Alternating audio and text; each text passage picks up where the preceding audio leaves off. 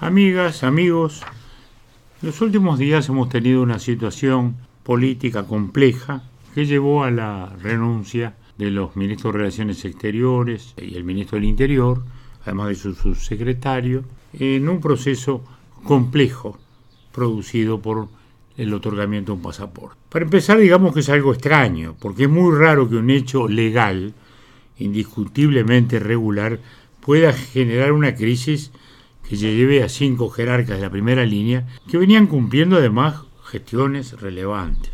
Si es hecho administrativamente correcto, porque nadie discute que el otorgamiento del pasaporte es legal.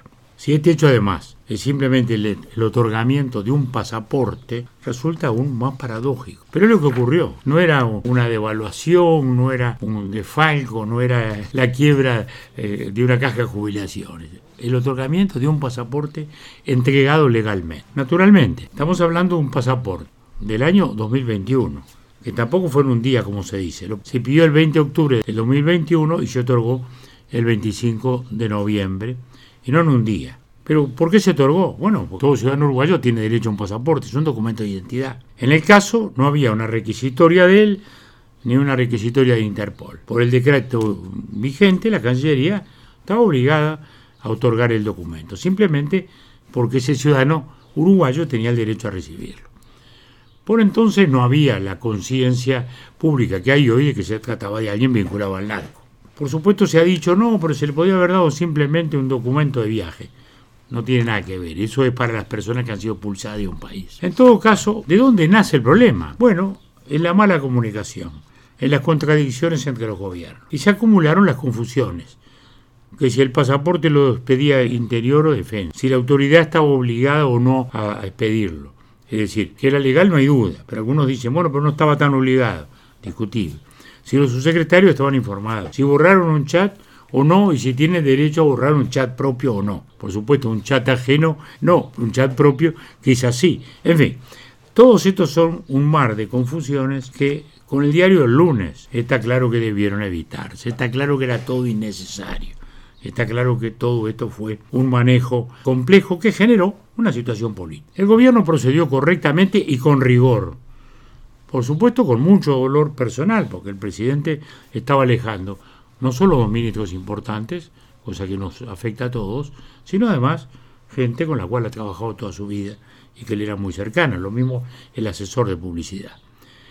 Esto era lo que reclamaba la oposición, por otra parte, que debiera dejarse por satisfecha, porque ha sido un sacrificio gigantesco que el gobierno hizo para descomprimir una situación política los responsables políticos se van, más allá de responsabilidades personales. El Frente Amplio, que cuando fue gobierno ocurrieron las cosas más espantosas en materia de narco, como que se les escapó caminando un, enorme mafioso italiano, Moravito, y se fue caminando de la cárcel y ahí nadie se hizo cargo del tema. Ningún ministro se hizo responsable. Acá de algo mucho, mucho, por cierto, este menor, sin embargo, el gobierno actúa con rigor. Maliciosamente se habla de corrupción. ¿Cómo corrupción? Acá no hay nada de corrupción. ¿Alguien hizo algo ilegal a cambio de una compensación, de un beneficio, del tipo que sea?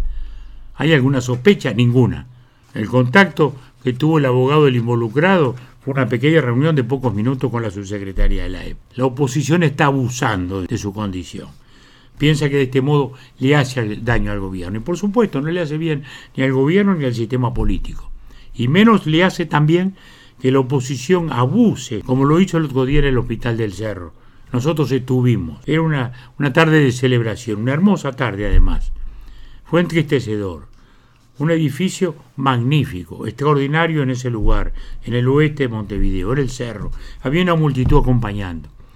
En ese contexto irrumpe el insulto, la prepotencia, la injerencia patetera. No hemos oído ningún pedido de disculpas. Y digo que estos son actos de entonación fascista, que los decimos con serenidad, pero no callándonos, porque no podemos dejarnos arrastrar por la intolerancia. Así como el tema político está laudado, ahora transcurre un procedimiento fiscal.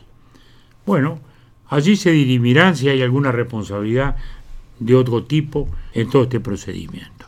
Esperamos un procedimiento serio e imparcial. En lo personal, adelantamos que aquí no se trata de un patrimonio del Estado, acá no se dañó el patrimonio del Estado, el patrimonio de nuestra ciudadanía, como fue común en los últimos años, sin sanción a la vista. Fue si se informó bien o si no se informó suficientemente. Si hubo discrepancias, que las hubo entre los ministerios. No es otra cosa, porque nadie discute la legalidad del acto. Realmente lamentamos que haya ocurrido. Es como los aficionados al tenis hablan del error no forzado. Es un tropezón, indudable. Grave en cuanto a las consecuencias y magnificado. Y magnificado. Pero nosotros, miembros de la coalición, sentimos esto que políticamente está laudado y que hoy más que nunca ratificamos el esfuerzo para salir adelante pasamos la pandemia, pasamos la guerra, superamos la crisis inflacionaria que se generó después de la guerra, se ha recuperado el salario real, se han creado 70.000 impuestos, estamos salvando la seguridad social, estamos eh, intentando rescatar una educación que estaba paralizada. Bueno, eso es lo que nos importa. Estas son las grandes prioridades. Por más que pueda ser importante las discrepancias en el otorgamiento de un pasaporte, no es nada más que eso el otorgamiento de un pasaporte. El país está mucho más allá y miramos hacia adelante. Hasta la próxima.